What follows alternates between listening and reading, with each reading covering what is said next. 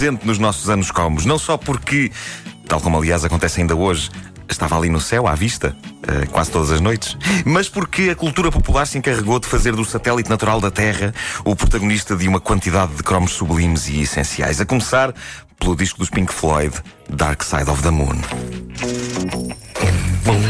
Isto é que era um grande disco, hein?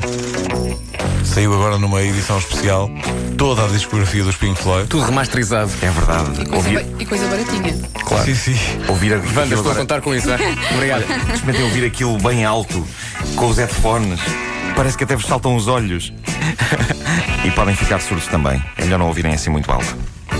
Ora bem, começando pelo disco dos Pink Floyd, Dark Side of the Moon, passando pela série Espaço 1999, em que a Lua saía da órbita da Terra, levando consigo toda uma trupe de cientistas que estavam lá estacionados.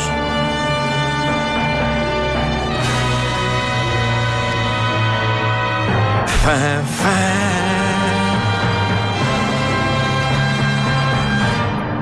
Uma coisa muito avançada, mas onde eles Incrível. usavam uh, máquinas de escrever.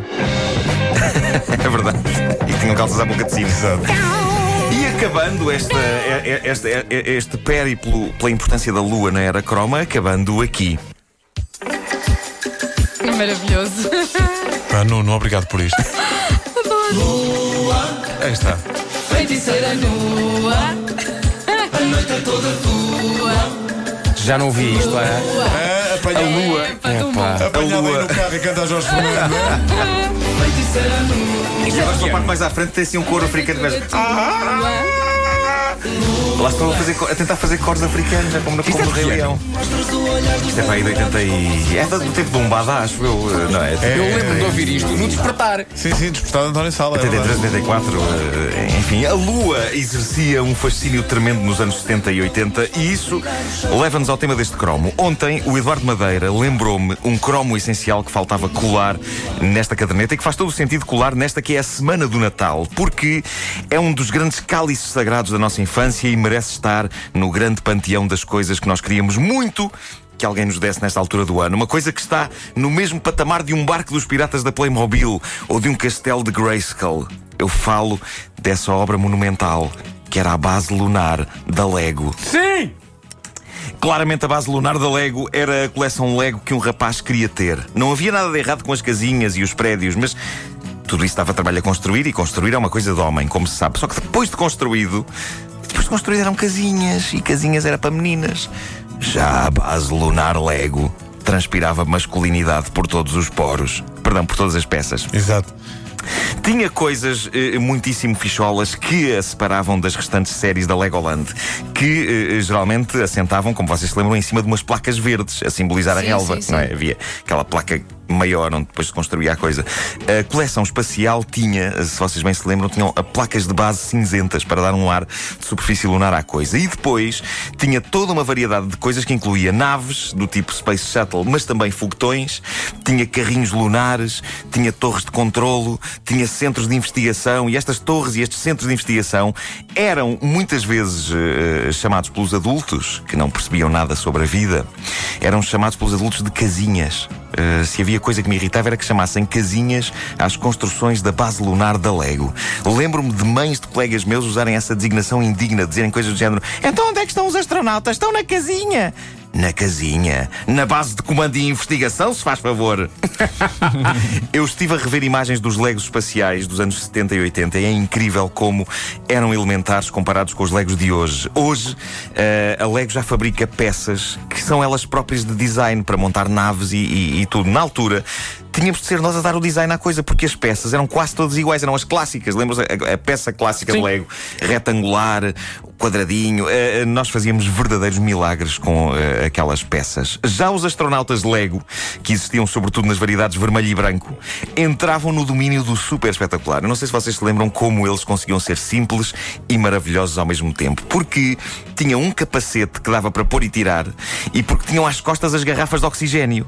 E as garrafas de oxigênio enfiavam-se no pescoço do boneco e só depois se punha a cabeça e o capacete, que era para a garrafa lá ficar presa. Era incrível. Ainda bem que no mundo real o processo de colocação das garrafas de oxigênio nos astronautas não é o mesmo. As boas notícias é que temos oxigênio para você respirar no espaço, caro Buzz Aldrin. As más é que vamos ter de o decapitar.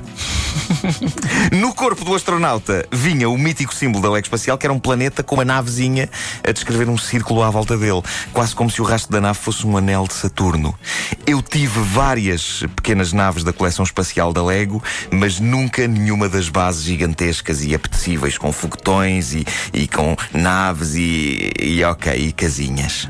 Os kits pequenos. Casinhas mesmo. São. Eram casinhas. Os kits pequenos, neste caso, eh, só com uma navezinha dentro, lembram-se aquelas caixas pequeninas? Er- Eram aquela opção económica que os adultos arranjavam para nos calar e nos convencer que nos estavam a dar a coleção espacial da Lego.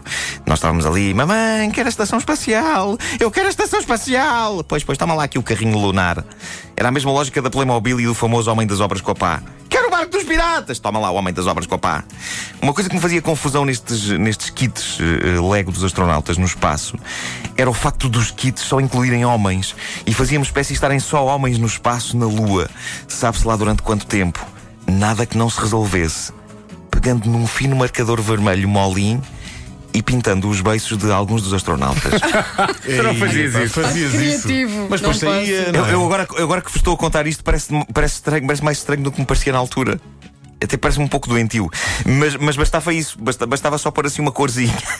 Mas estava só por uma corzinha. Uma Era cor. para eles terem companhia, Claro, mulheres, claro, caramba. claro. Claro que sim.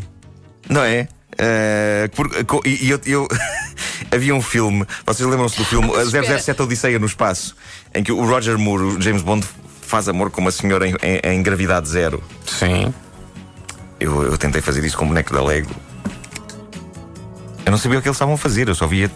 Eu via o Roger Moore em, em, em cima da senhora no ar. Mas espera lá, quando tu E- pintavas o- os lábios, portanto, a tua preocupação não era que as mulheres tivessem as mesmas oportunidades de, de- de emprego e de explorar o espaço que os Não homens? era isso, era, Não, não. era isso. arranjar companhia para. Claro. Pá, Também era isso. chocada, porque elas chocada, eram desculpa. investigadoras também.